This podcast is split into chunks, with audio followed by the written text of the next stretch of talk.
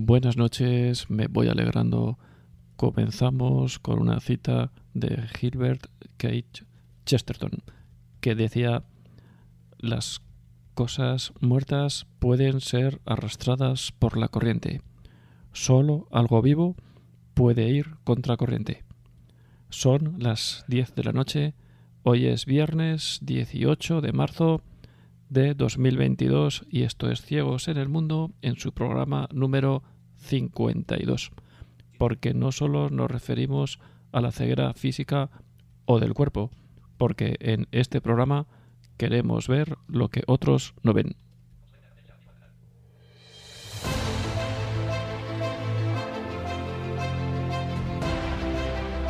Ciegos en el Mundo porque todos de uno u otro modo estamos algo ciegos en el paso por este mundo, desde este programa queremos aportar un poco de luz o al menos algunas ideas para ser una farola encendida en medio de la oscuridad. Dirigido por Arturo Fernández.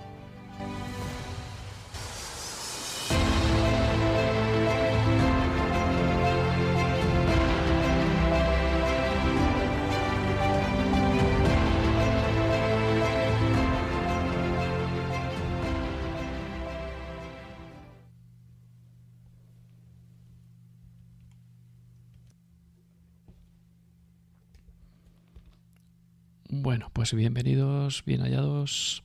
Os recuerdo una vez más el número de teléfono a través del cual nos podéis eh, contactar si queréis intervenir en directo. Es el 91 0 60 70 93. Repito, 910 60 70 93. Igualmente también nos podéis mandar WhatsApps a este mismo número. Si es un WhatsApp de texto perfectamente, que nosotros lo leeríamos. Y bueno, sin más dilación, pues eh, retomamos un tema que dejamos un poco pendiente hace exactamente un mes, el 18 de febrero pasado. Tuvimos con nosotros a Monse y nos contó de primera mano, en primera experiencia, en, primera persona, pues nos habló sobre la ludopatía y nos contó su experiencia, ¿no? Y hoy pues tenemos con nosotros a su señor esposo, a Carlos, que nos podrá pues también complementar esta experiencia pues en, segunda persona, ¿no? Buenas noches, eh, Carlos. Buenas noches, buenas noches, queridos oyentes. Bueno, pues siempre uno pensando qué decir y cómo decir, ¿no? Y mi experiencia es, solo habla que las cosas van saliendo, ¿no? Eso es. Veréis. Eh, primero, si te parece, ponernos un poco en, contexto, aunque ya, bueno, sabiendo un poco qué es alrededor de Monse que ya tuvimos hace un mes, pero cuéntanos un poco en contexto quién es Carlos y hablarnos un poco sobre ti, si te parece, y luego pues ya vas pasando, vas centrando el tema. Bueno, Carlos es el marido de Monse, tengo 60 años, estoy jubilado, eh, hablo tres idiomas, y he estudiado dos y luego conozco otros cuantos, ¿no? Eh, me encanta, me encantan las labores de hogar, me gusta la costura. En otro tiempo me hubieran considerado un ser raro. Eh, practico artesanía en la ONCE, aprendiendo costura. Bueno, en este caso, eh, lo que aporto es lo que yo sé. La instructora pues me corta los patrones, me ayuda, me dice si está bien o mal. Pero enseñar, enseñar a coser en artesanía no enseñan, ¿no? Eso es más específico. Pero como yo tuve clases específicas hace años, por los 90 más o menos, pues eh, he practicado muchísimo, me gusta hacerlo. En mi casa soy el que arregla la, la ropa, a no ser que la, que la ropa tenga problemas de costura, de alta costura o delicados, poner una cremallera, yo no lo hago. Yo la coso si se ha roto, pero ya está hecha, ya está puesta. O los bajos, pues si alguien me los da cogidos y hilvanados, pues también los coso. O sea que. Y bueno, me encanta guisar, me encanta leer, me gusta andar, aunque mis, mis huesos a veces no me lo agradecen mucho porque bueno, de mayor ya sabéis, se coge peso y para perderlo es un calvario. Y bueno, pues en, esencia este soy yo, aficionado a la vida, eh, con las experiencias que he tenido, acuno, he acunado un concepto que manejo actualmente, ayudar a vivir, ¿no? Pues a raíz de las experiencias que, que he pasado, ayudar a vivir, percibiendo y siendo consciente que yo también he sido ayudado a vivir y que todos podemos ayudarnos a vivir. Y este, este soy yo en esencia. Muy bueno. Vamos, un nombre súper completo para hoy en día. Y luego, pues, podemos ir centrando un poco como pues, conociste a, a Monse, ¿no? Y pues puedes. Eh, ah, es algo muy bonito. ir centrando un poco el. Ir, vamos, acercándonos hacia lo, que hablamos hace, hace un mes. Es una historia muy bonita. Yo conocí a Monse cuando yo estaba en el internado.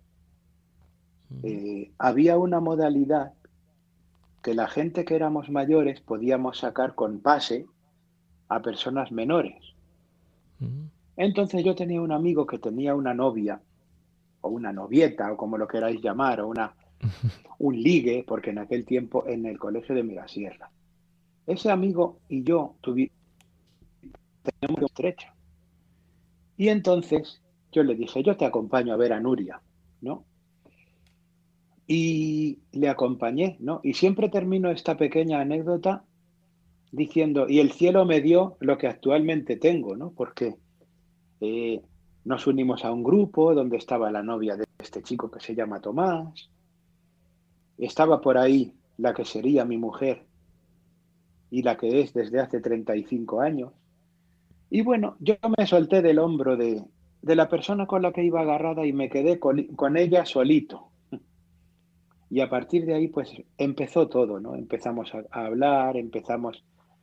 A ella le gustaba mucho Israel, era, era una apasionada de Israel, y como yo soy un hombre de lenguas, pues aunque no hablo hebreo, pero sí tengo algunas nociones, ¿no? Entonces, bueno, empecé cantándole algún trocito de alguna canción de las que ella me grabó tiempo atrás, ¿no? En, en una cinta. Y bueno, poco a poco, pues se fue, se fue forjando algo, ¿verdad? Que, pues que en, sus comienzos era, pues como puede ser cualquier, cualquier relación de, pues de pareja entre, entre adolescentes. Yo ya no lo era, pero ella tenía 15 años y yo 20. Y bueno, pues lo fuimos gestando todo y pues al final me di cuenta que, también con ayuda de mi, de mi madre y su exmarido, que me ayudaron a no perder este tren magnífico, porque yo entonces, aunque tenía 20 años en este sentido de parejas y eso, era un cachorro. Entonces ellos me animaron mucho, mira, pero integra a la chica con, con tus amigos, mira, la chica que, que no, que mira que, te la puedes perder y tal. Y bueno, pues poco a poco la iba integrando un poco en mi vida. Y bueno, pues al final descubres, ¿no? Pues desde la candidez de arrimarse a un cuerpo que te empieza a gustar, ¿no? Pues empiezas a, descubrir otras cosas que seguro que muchos de vosotros habréis descubierto en vuestro tiempo. Y bueno, entonces, filtrándose como, como como gotas, ¿verdad? Calando así la tierra, ¿no? Llegó el amor, sin darnos cuenta. Nos vimos en los pubs hablando de proyectos de vida, de casamiento, y caminando, caminando, llegamos a un 27 de diciembre de 1986. Yo había salido ya del colegio y estaba trabajando desde hacía cuatro años, y ese día nos casamos. Y como esta es una emisora católica, me siento muy cómodo porque yo no, no tengo ningún problema en hablar en otros contextos y en otros lugares, pero aquí lo, voy a decir con toda libertad, ¿no? Pues el día 27 de diciembre nos casamos por la iglesia, no por darle gusto a la abuela, ni a la madre, ni al padre, sino como creyentes convencidos, poniendo a Dios, en mi caso, como centro y como testigo de nuestro matrimonio. De hecho, yo me leí mi lectura en mi boda, soy también, esto es otra cosa que conoceréis ahora, y bueno, pues empezamos a avanzar, a avanzar, hemos sido siempre muy felices, nos hemos querido mucho, hemos sido grandes amigos. Hablo en pasado porque del pasado que pasó, ¿eh? porque actualmente, pues ya veréis. Y bueno, hicimos viajes, hicimos muchas cosas juntos, las hacemos. Y bueno, eh, en el año 1990 nació Alicia. Alicia es nuestra hija, que también es ciega y se ha afiliado a la ONCE y que actualmente pues ya está independizada. Vive en su casita de alquiler, en precario, como la mayoría de los jóvenes, o como muchos, o con trabajos donde falta la accesibilidad, faltan cosas, y bueno, nosotros la ayudamos para que pueda ser independiente. Murió mi padre y me dejó la estricta legítima, pero resulta que la estricta legítima era un pellizco con el que yo no contaba y bueno, pues la, podemos ayudar para que conserve su independencia. Y bueno, eh, ahora ya os voy a hablar, como decía Arturo, para no alargarme mucho aquí e ir al grano. Mm, con los años, pues nuestra Alicia creció y tras muchas cosas que se viven, buenas y no tanto, llegamos a, al 6 de mayo de 2011. Bueno, yo sabía que, que Monse jugaba y, tuvo, tuvo problema de abusos de alcohol, que seguramente ella pudo, pudo hablaros de eso. Eh, pues este día 6 de mayo de 2011 estábamos comiendo, pues como un día cualquiera, comiendo fuera, repartiendo los cupones en los bares. Y ella llevaba días diciéndome que no cuadraba. Yo notaba cosas un poco extrañas, ¿no? En el dinero de casa. Guardaba dinero en metálico y notaba que, pues que eso adelgazaba. No me explicaba por qué. Empezamos a a pasar situación de necesidad teniendo unos buenos sueldos como teníamos, yo no me lo explicaba. Y al final, pues, aquella, aquella tarde del 6 de mayo en la terraza de un bar, pues me volví a insistir en que no cuadraba, en que no sabía. Ella estaba vendiendo desde 1996. Y al final, después de haberse tomado dos pacharanes, me confesó que tenía problemas con el juego. Podéis imaginaros qué es lo que, qué es lo que vive alguien que no tiene ni idea de lo que está pasando, ¿no? Ella tenía síntomas corporales, muchos diarreas, muchos vómitos. Yo decía, esta mujer tiene que tener algo malo. Y de hecho, cuando a veces nos íbamos juntos a trabajar, ella a veces se doblaba en una esquina y, y devolvía, vamos, todo lo que podía devolver. Y yo muy preocupado. Desde aquel día 6 de mayo, pues Monse empezó a dormir como los ángeles. Imaginaros, eh, el juego es una adicción sin sustancia. La diferencia es que no deja secuelas cerebrales, pero sí secuelas psicológicas profundas que pueden requerir incluso de tratamiento psiquiátrico. En el caso de ella, bueno, ella tenía otra, otra patología también, tenía patología dual. Y bueno, lo primero que yo le, le dije es que, nos íbamos a arruinar, ¿no? Que, la casa que cómo era posible, que qué está pasando, ¿no? Porque el, el familiar cuando recibe, cuando recibe el golpe, pues no ve, no siente, o siente demasiado, no puede alcanzarlo todo. Es como algo me está ocurriendo y no sé. Y cuando y cuando conseguí cuando conseguí ir asumiéndolo, ¿no? Enseguida, pues yo lo que más me preguntaba, yo oraba, ¿no? Porque la oración para mí ya no es un ya no es ir a la cama o a, o a la iglesia a hacerla. Para mí ya es un estado mental, es conectar con Dios solo con el pensamiento, teniéndolo ahí, sabiendo que está presente en todo. Pues yo le preguntaba a Dios, ¿qué voy a hacer y cómo voy a salir? Pero se lo pregunté muchísimas veces durante la tarde, muchísimas veces. Su respuesta no es inmediata, lo cual fastidia bastante al ser humano, porque claro, la temporalidad de Dios no coincide con la nuestra. Y sin embargo, puedo decir, según mi experiencia, que Dios siempre responde. Nunca te abandona. Aunque muchas veces te veas abandonado. Y empezó a responder.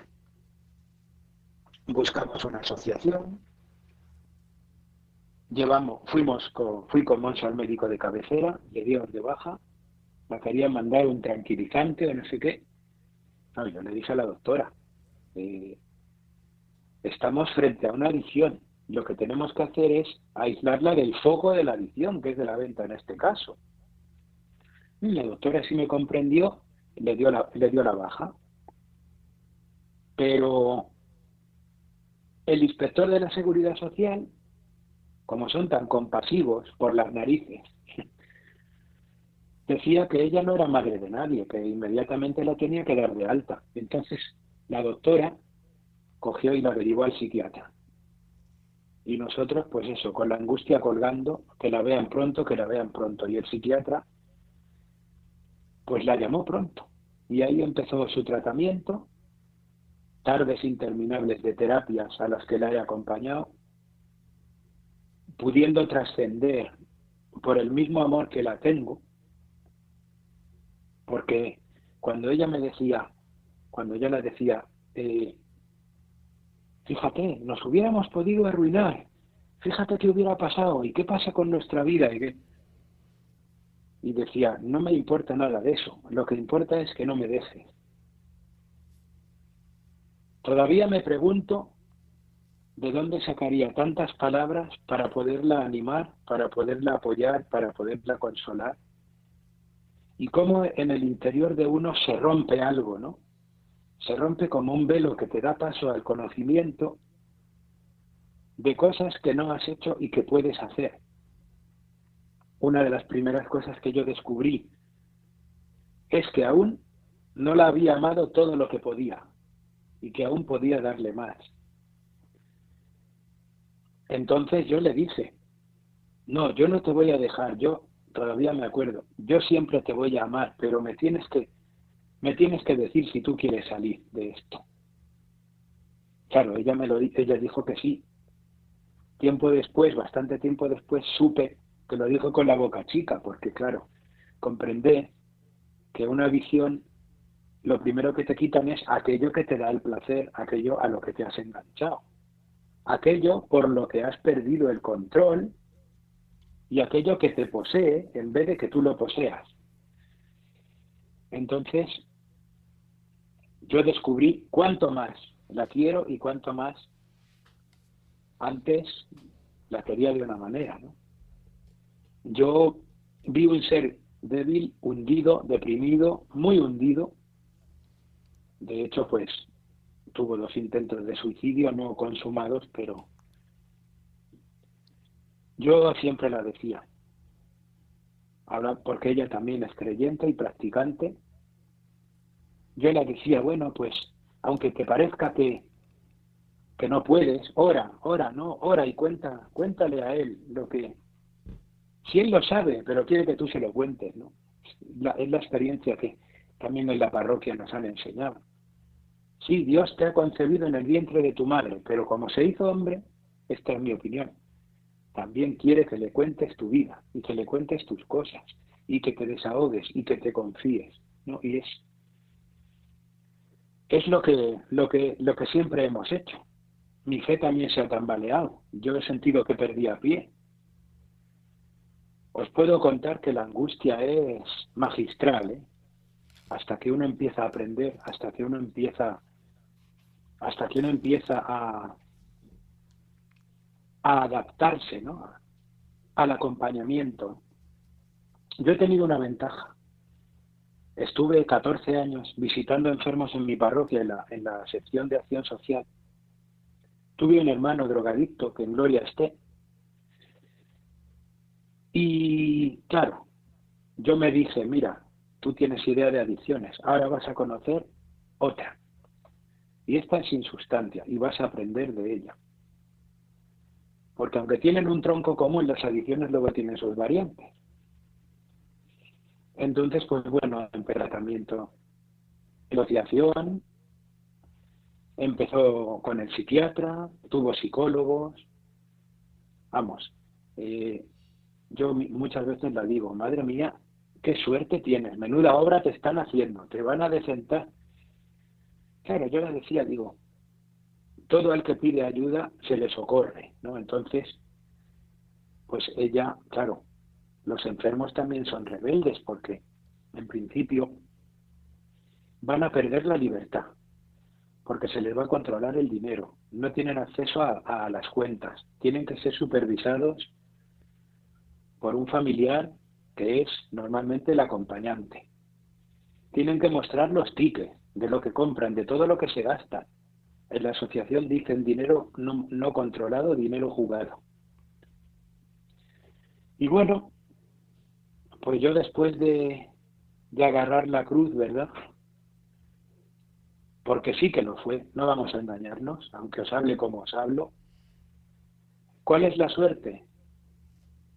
Pues que después de tomar la cruz también he visto la resurrección.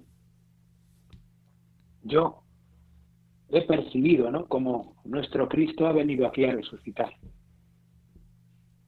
Porque cada vez que ella mejora, cada vez que ella mejoraba, cada vez que ella evolucionaba, para mí era como una resurrección del Señor, ¿no? Y me acordaba mucho de Semana Santa. Y, y estoy muy contento de hablaros así, ¿no? porque en otros contextos no lo puedo hacer. Pero me encanta compartir esto en una emisora católica. En mi parroquia lo saben, porque hay que, hay que prevenir al entorno del jugador cuando empieza el tratamiento para que no, no pueda conseguir que le presten dinero por si hay recaídas. es un tratamiento que luego se agradece, que luego resucitas, pero hay que morir hay que morir, hay que morir a llevar dinero, hay que morir a hay que morir a dejar de jugar, hay que aprender a no jugar. Y a veces hay que morir a pues incluso pierdes la alegría, ¿no? Porque el enfermo lo primero que entra es una gran depresión cuando descubre todo lo que ha hecho, todo lo que le ha pasado. Esto luego en las terapias familiares lo tratamos, ¿no? Y en las terapias de grupo de, los ludópatas también se trata. Cuando dicen frases del tipo soy un mierda, no merezco vivir, soy un sinvergüenza, he robado.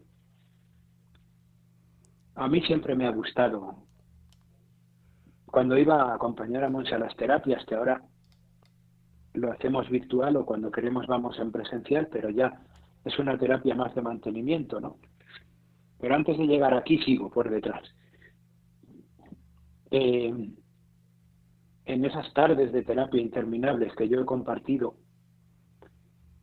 pues pude trascender, gracias a mi trayectoria, a que no iba porque me tocaba acompañarla y porque tenía que dar fe para que no mintiese, no, no. Yo iba a acompañar a mi ser amado. Y, iba a acompañar al ser que amaba hasta, hasta el dolor.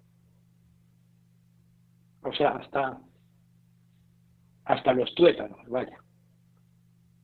nunca me podía imaginar ver sufrir tanto una persona y, y, y sufrir yo por ello, ¿no? O sea, yo me he dado cuenta de que esto me ha llevado a, a quererla con una profundidad que yo desconozco hasta ahora. ¿no? Y eso no puede venir más que de Dios. Sí, y aquí lo puedo decir. Esto no puede venir más que de Dios, porque a Él me acogí yo, ¿no? Cuando, pues cuando empezó todo. Y Él es el que siempre me ha dado su soporte, ¿no? el que, el que todo lo puede, el que siempre nos sostiene. Y andando el tiempo, pues se fue mejorando, terapia tras terapia, algunas por la mañana, otras por la tarde. Yo me jubilé y tuve la suerte de quedar liberado para poderla acompañar. Evidentemente hay que ser muy insistente, muy paciente, porque a veces ella se cansaba, reculaba, no quería ir, y ahí es donde tiene que estar la fuerza del acompañante, que con el palo y la zanahoria tiene que decirle, mira, si tú no quieres rehabilitarte, yo nada puedo hacer por ti, pero yo, mi vida no me la puedes hundir. Y eso, chicos, también es amor, queridos oyentes, también es amor, porque el amor no es un criterio de sentimiento, sino el amor es aquello que nos hace hacer incluso lo que nos rompe el corazón. Y yo, pues en ese momento, no la tuve que amenazar, lo tuve que hacer después, porque una vez controlado el juego despuntaba el alcohol. Entonces yo le dije, mira, yo con dos no puedo.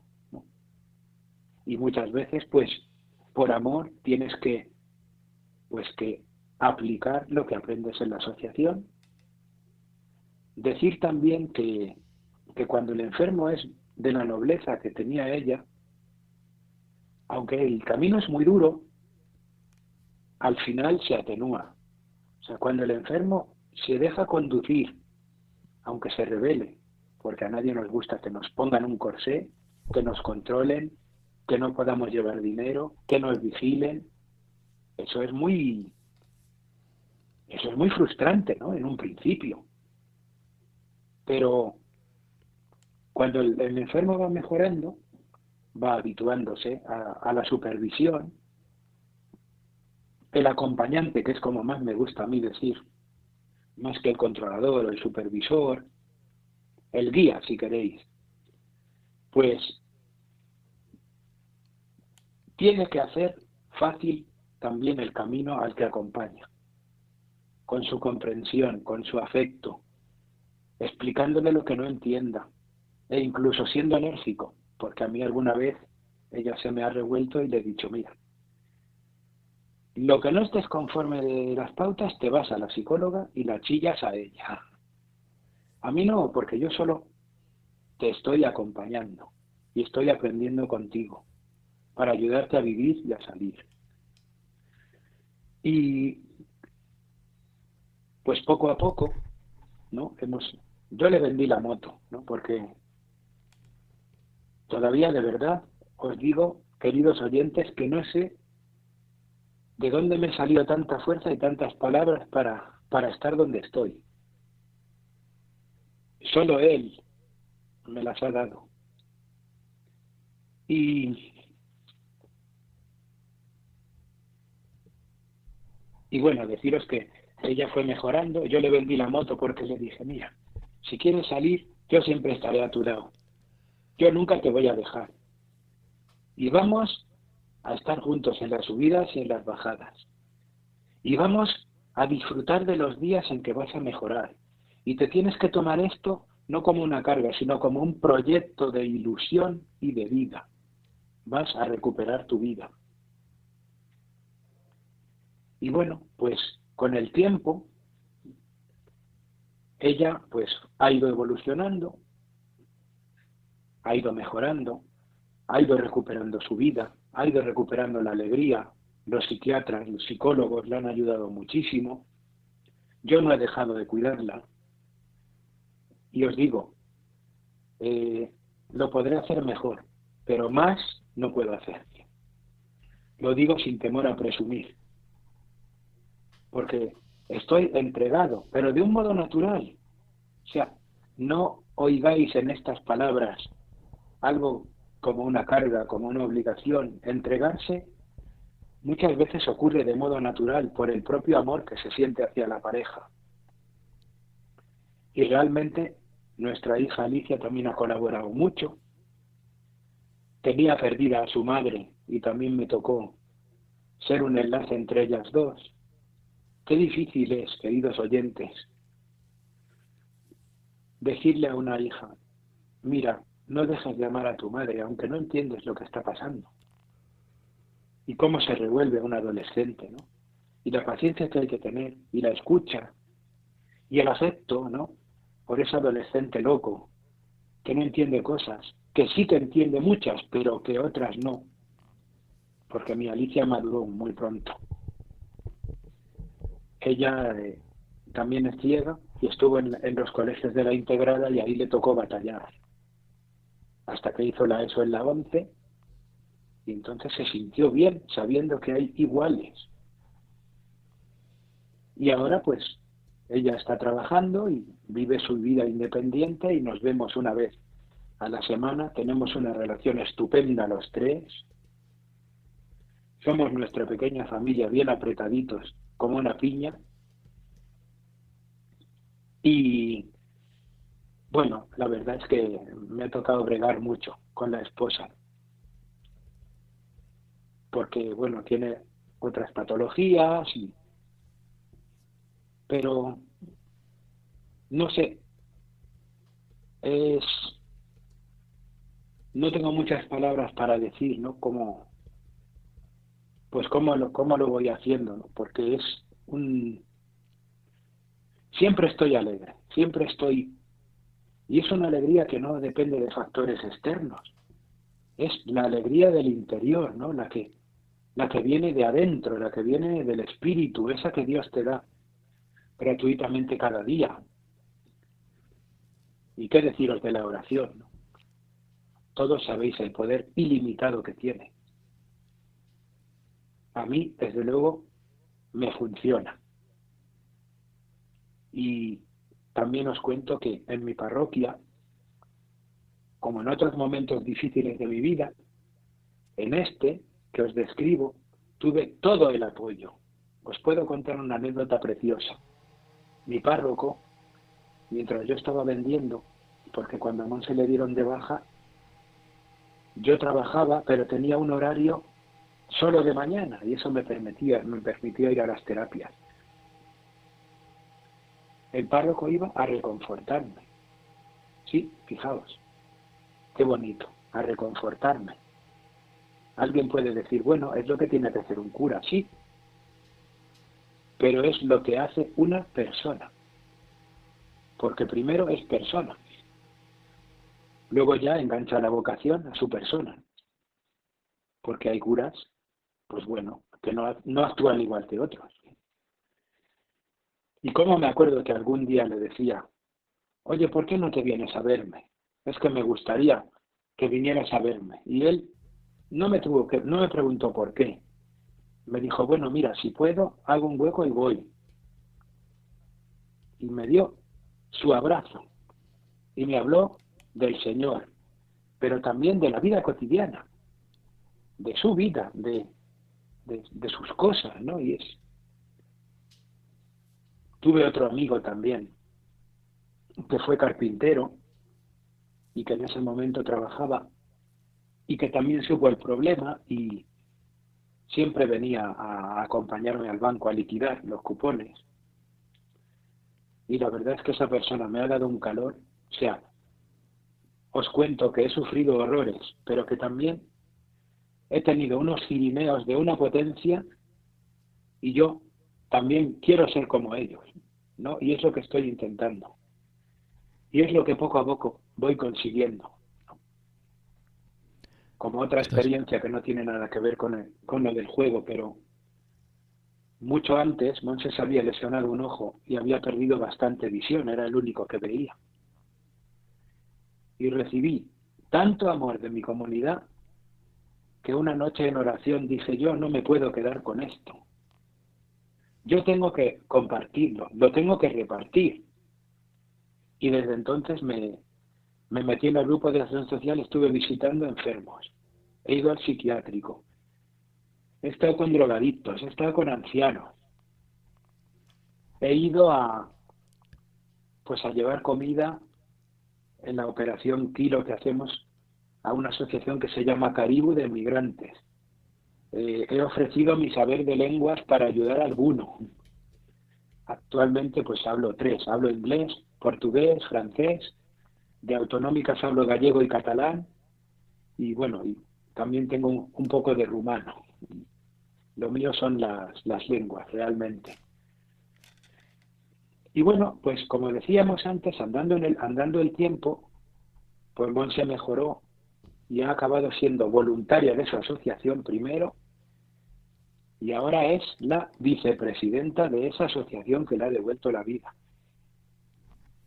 Por mi parte, no he dejado de acompañarla ni un solo día, por lo general, alguno a lo mejor, pero muy escasos, para mí acompañarla era seguir yendo a visitar enfermos, ya no era ir a dar fe ante el grupo de que, de que decía la verdad en las cosas. Hombre, si había que decirle que confesar algo al grupo, yo la tenía que presionar, no me quedaba más remedio. Y os aseguro que no se pasa bien, ¿eh? pero ella siempre ha sido de la suficiente nobleza como para darse cuenta como cuando recaía en el alcohol ya que tenía el juego cerrado. De ir a su psiquiatra a pedirle, una, pedirle hora o pedirle un hueco y el psiquiatra dárselo sin hora y decirle, doctor, me ha pasado esto. Y el, el psiquiatra le ajustó la medicación y tal, o sea que es admirable, ¿no? Como, pues como ella también ha sabido arrepentirse o más bien reconocer, ¿no? Porque en el caso de las recaídas, sí te puedes arrepentir, pero no es algo que a veces uno haga conscientemente, ¿no? En, para en la recaída, pues hay, hay tres fases, ¿no? Como nos decían los curas antiguamente cuando hablábamos de los pensamientos impuros. Y estas fases yo las, las he recordado y creo que son bastante válidas, ¿no? ¿Por, qué recae un rehabilitando, ¿no? Primero está la ideación, ¿no? La imaginación, la visualización, De lo que me gusta, de lo que no puedo, de lo que añoro, porque aunque sea algo que me hace daño, como me ha dado muchísimo placer, aunque me haya arruinado, lo, lo deseo. Después está la frecuentación, es decir, insistir sobre ese pensamiento, sobre ese pensamiento. Como me ha encantado, lo atraigo consciente o inconscientemente. Y la tercera fase es la caída. Cuando ya consumo lo que he visualizado, lo que he imaginado, lo que me ha dado gozo, aunque después me vaya a dar más dolor que placer. Porque una recaída está contemplado en el proceso y nosotros lo tenemos que comprender, pero una recaída es muy frustrante para la gente que la sufre, ¿no?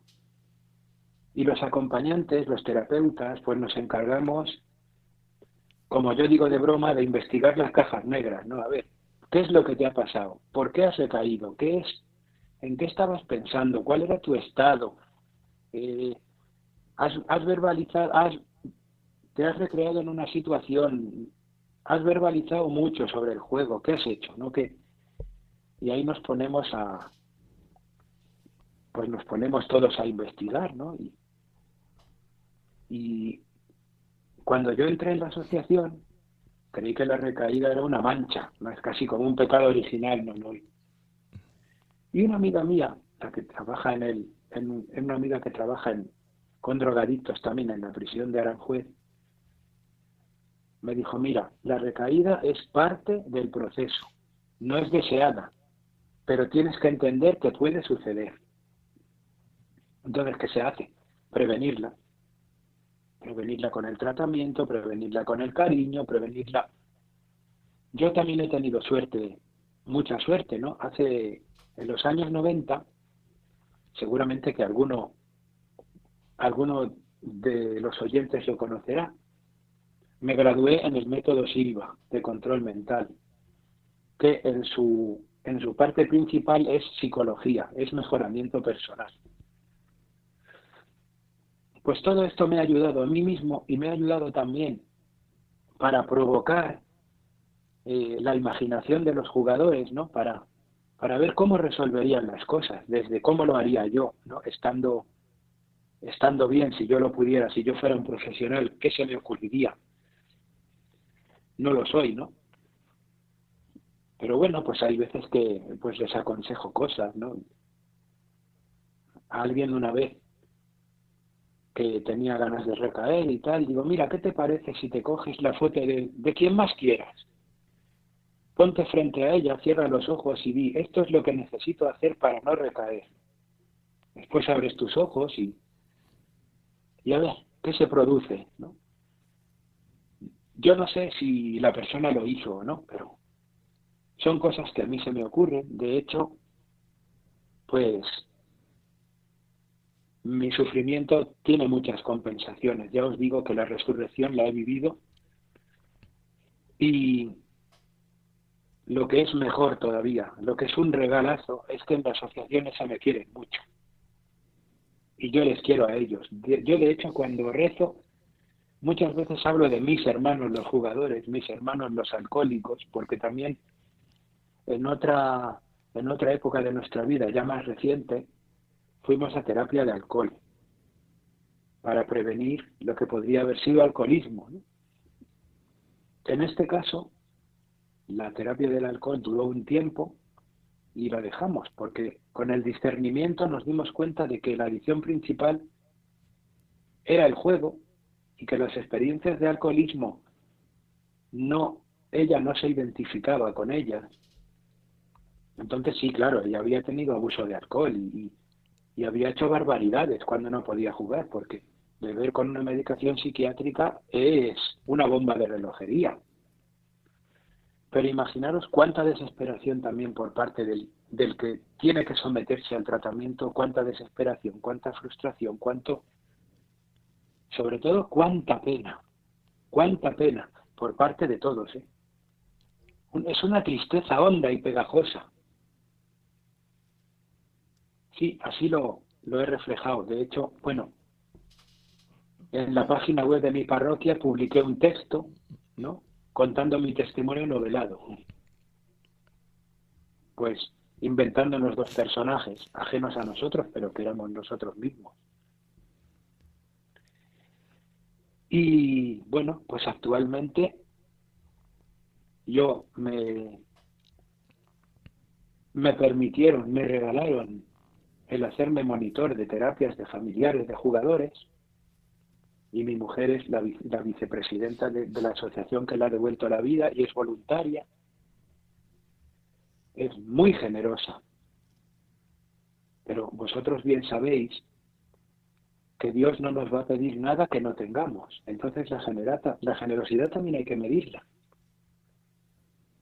O sea, si pierdes la vida en combate, mala suerte, pero no hay que ir a tierra de moros a que nos cortes la cabeza, como Santa Teresa,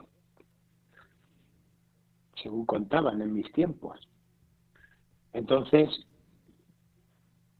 pues también dialogamos mucho de la, sobre la generosidad. Lo que, lo, lo que ha sucedido entre Monse y yo es que el diálogo, que no se había terminado de perder y que facilitó mucho el camino, siendo duro, ahora está mucho más enriquecido. Ahora es, es algo fantástico. Hemos hecho tantas microterapias en casa.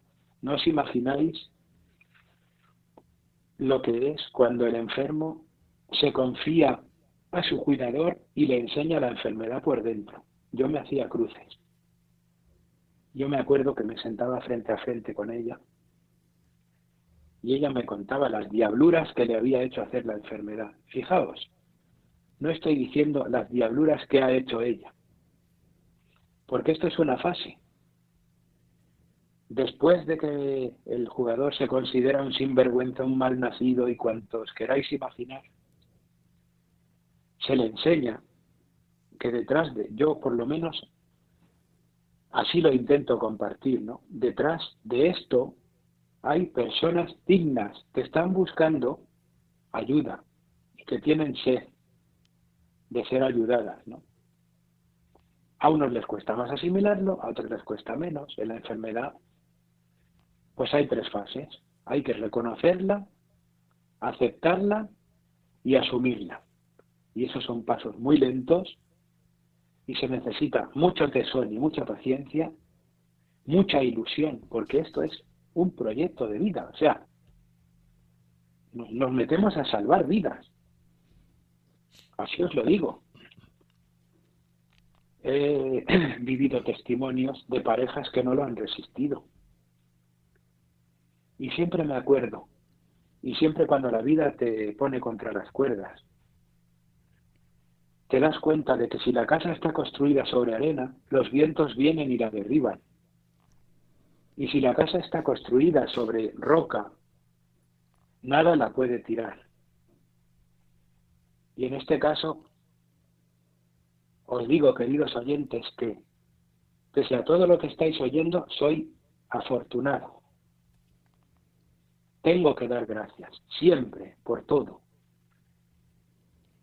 Tengo una mujer de una nobleza y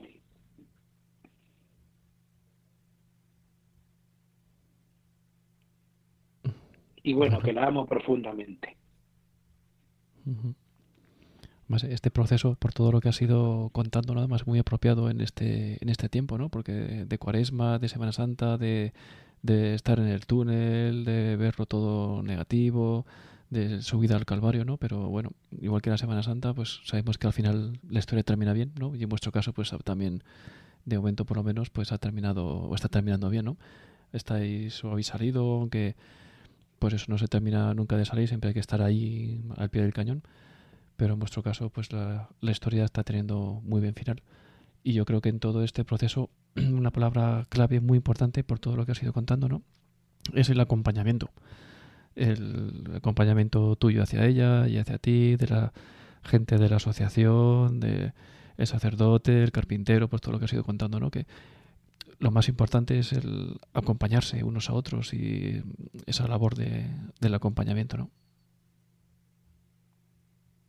Sí, y además yo siempre les insisto a los enfermos, nunca olvidéis una cosa, vosotros sostenéis a quien acompañáis, pero no olvidéis nunca cuánto la persona que os a la que sostenéis os ha sostenido hasta que hasta que ha contraído la enfermedad. Y cuando la enfermedad se estabiliza, ese sustento sigue existiendo. Yo os puedo decir que no hace mucho que perdí a mi madre, no hace un mes todavía, y ahí estaba ella, sí, ahí estaba ella como María, ¿no? No es tanto que te diga, no, sino que la puedes tocar, la puedes abrazar, puedes desahogarte con ella, y ella me ha acompañado a ver a mi madre a la residencia. O sea, la primera, e, ella también se ha hecho voluntaria en la ONCE, pero es voluntaria también conmigo, pero desde hace mucho tiempo, mucho tiempo, toda la vida. Toda la vida es voluntaria. Y realmente yo estoy orgulloso, muy orgulloso de ella. Además ya se lo he dicho. Has mostrado un coraje y, pues ahora nos dedicamos nosotros a, dar lo que gratis recibimos, ¿no? Eso es. qué, implicaciones eh, tiene? terapias de familiar. ¿qué, implicaciones tiene la fe dentro de este acompañamiento? Todas. Mm, todas, todas, porque porque a quién le pregunté yo aquella tarde que cómo iba a poder salir y, y qué iba a hacer, ¿no? Que cómo podía salir y qué iba a hacer para salir. Pues al que, al que nos sostiene, a aquel que, pues que ha vivido la resurrección y la muerte. Realmente nunca me he visto dando un testimonio acompañándolo con lo religioso, porque estoy acostumbrado dar testimonios en otros contextos y ahí la religión, pues se puede hablar de perdón, se puede hablar de amor, pero yo estoy aquí súper contento porque puedo hablar de Dios, puedo hablar de, de cómo le vivo y de cómo lo siento y de cómo lo, cómo lo busco y cómo lo intento conocer. O sea, es un regalo también para mí, ¿no? El, el estar con vosotros, porque sí puedo hablar en cristiano. en otros contextos, ¿no? Yo puedo hablar de perdón. En, otros contextos yo siempre digo, yo no hablo de Dios, pero lo. No, lo intento colar, sin, sin nombrarlo, porque pues por las obras los conoceréis. Eso es. Y bueno, pues en las terapias de familia que quería, pues ahí nos dedicamos a, a ayudar, a dar calor a gente que como nosotros ha entrado en el túnel. Nosotros estamos ya fuera, pero entendemos muy bien que lloren. Yo además les, les animo, digo, mira, yo no es morbo, ¿eh? digo, pero si tú necesitas llorar, estás en el sitio adecuado, llora en paz, que nosotros te esperamos.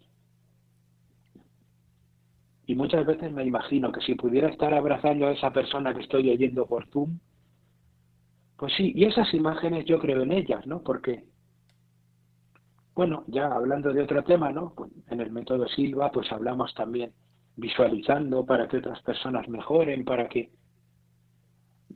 Podría ser, si queréis, como un tipo de oración, ¿no? En la oración, la oración también puede ser imaginada. Decía José Silva, cuando oréis no digáis bla, bla, bla, trabajad e imaginad por las mejores situaciones. Yo resumiría diciendo, ponlo todo, deja, haz todo como si dependiera de ti, pero ponlo en manos de Dios.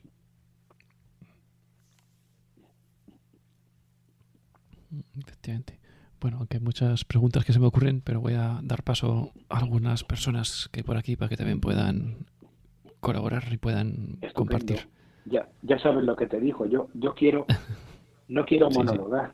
Sí. sí, por eso tengo, yo tengo muchas preguntas todavía, pero bueno, tenemos por aquí a Ana. Ana, eh, buenas, noches. Buenas noches, adelante. Buenas noches. Hola, buenas eh, noches. buenas noches. Eh, yo solo quiero darte mi enhorabuena a ti y a tu esposa.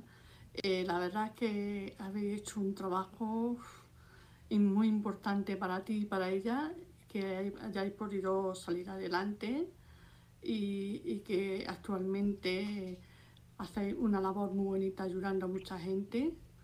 Y yo te quería preguntar mm, si la relación de alcoholismo está relacionado con el juego y quizás también con la drogadicción. ¿Qué, supuso para ti eh, poder afrontar ese problema con tu mujer?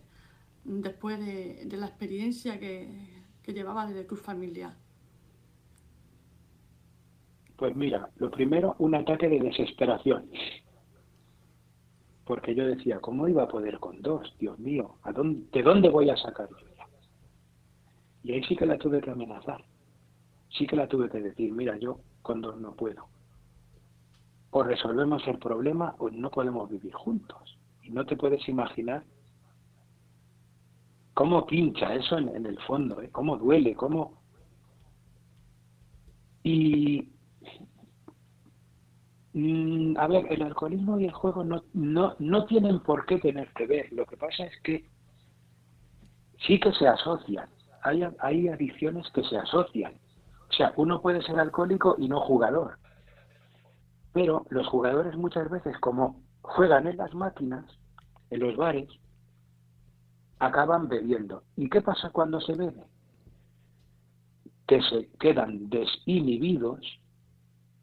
El alcohol es un desinhibidor y entonces juegan más porque tienen euforia, tienen un, un chute de, adrenalina. El, el alcohol refuerza eso. Entonces, ¿qué es lo que se hace? Una de las cosas a los jugadores que beben se les prohíbe o sea, mm, se les recomienda, ¿no? Prohibir. Son términos tan restrictivos, ¿verdad? Se les recomienda que no beban y incluso el que tiene signos de alcoholismo o de, o de posible abuso se le da un disuasorio que lo recomiendan los psiquiatras, eso lo recetan los psiquiatras. Eh, hay adicciones que se asocian con el juego, ¿no? Hay, hay gente que ha sido que es jugadora y que es cocainómana. No sabemos si lo han cogido jugando o ya lo traían. Pero vamos, no necesariamente se es alcohólico por ser jugador. Lo que pasa es que sí hay posibilidades de asociación de adicciones. Creo que espero haber respondido a tu pregunta, si no, pues hazme otra. Sí, es que yo creo que todas las adicciones no tienen esa parte de que el cerebro pues recibe un estímulo y quiere pues seguir recibiendo ese estímulo y repitiendo y repitiendo en ese estímulo. Vale, pues claro, una de las pautas más duras para los jugadores es no jugar a nada. ¿Y por qué? Para intentar desactivar el mecanismo de recompensa que el cerebro tiene activado. Eso es. Entonces, claro, eso es cuestión de tiempo. Eso es. Pues gracias, Ana. Tenemos a Carmen Usano desde Cuenca. Hola, buenas noches. Buenas noches, Carmen. Mm. Hola, buenas.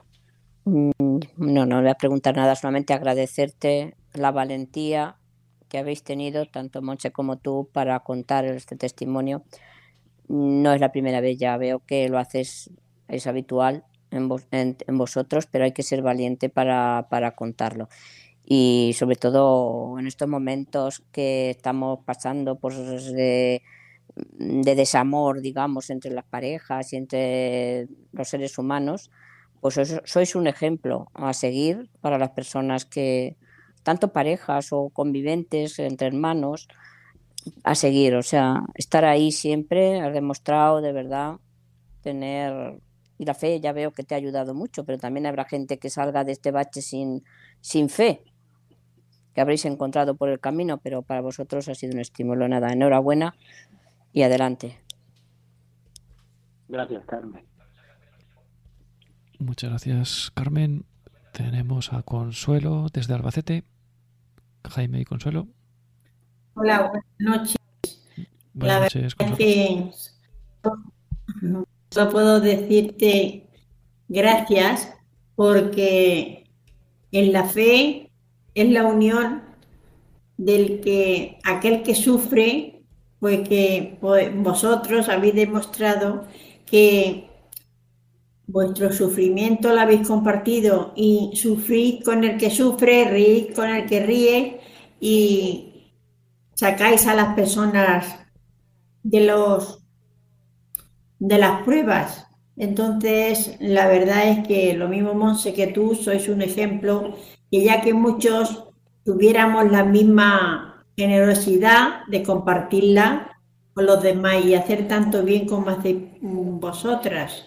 La verdad es que Dios os bendiga y que os dé mucha salud para seguir luchando por los hermanos. Gracias. Pues nada, cuento con tu oración.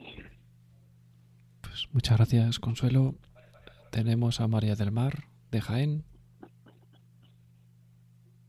María del Mar. No se le oye. A ver, Mariluz de Toledo.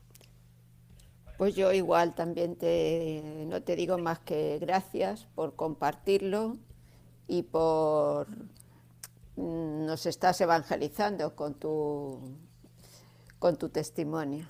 Muchas gracias y que sigáis queriéndoos mucho los dos. Gracias. Muchas gracias. Mariluz. Y bueno, ya estamos un poco fuera de tiempo. Ya, bueno, pues eh, ha sido un testimonio, una experiencia estupenda, aunque podíamos seguir hablando y esto está muy bien porque, bueno, podemos, incluso he ido apuntando algún otro tema que podía, con el que podríamos profundizar bastante más. Pero bueno, esto está bien porque podemos continuar otro día más tranquilamente. Si quieres comentar alguna cosa así para, ya, para terminar. Bueno, decirle a los queridos oyentes que esto ha sido posible gracias a que me has invitado. De otro modo, pues no, no sería. ¿Has estado cómodo? Me siento muy contento de haber podido hablar desde lo, desde lo profundo, haber podido hablar de Dios sin necesidad de, estar con, con, mis amigos de la parroquia, sino con gente que no conozco pero que sigue el mismo camino y eso ya es suficiente. Y eso me, me, me deja muy distendido, sí. Me alivia, ¿no? El poder hablar de las maravillas que Dios ha hecho en mi vida. Pues muchísimas gracias. Nos hemos sentido pues orgullosos de, bueno, de haber haberos tenido contando pues esta experiencia y todo este proceso, ¿no? Esperemos, bueno, volver a contar con vosotros más adelante en, en estos o en, otros temas. Y bueno, pues para el resto, pues os cuento una vez más los medios de contacto, pues si queréis comentar cualquier cosa, especialmente a los que lo escuchen más adelante en la versión podcast. El correo electrónico es ciegos en el mundo arroba. También podéis contactar a través de WhatsApp en el número de teléfono 91 0 60 70 93. Pues muchas gracias a todos por estar ahí. El próximo viernes volvemos a oírnos en otro interesante programa. Yo soy Arturo Fernández y esto es Ciegos en el Mundo. Para contactar con este programa puedes hacerlo en el correo electrónico ciegos en el mundo arroba arturofernandez.es o bien en el número de WhatsApp 91 0 60 70 93. Yo soy Arturo Fernández y esto es Ciegos en el Mundo.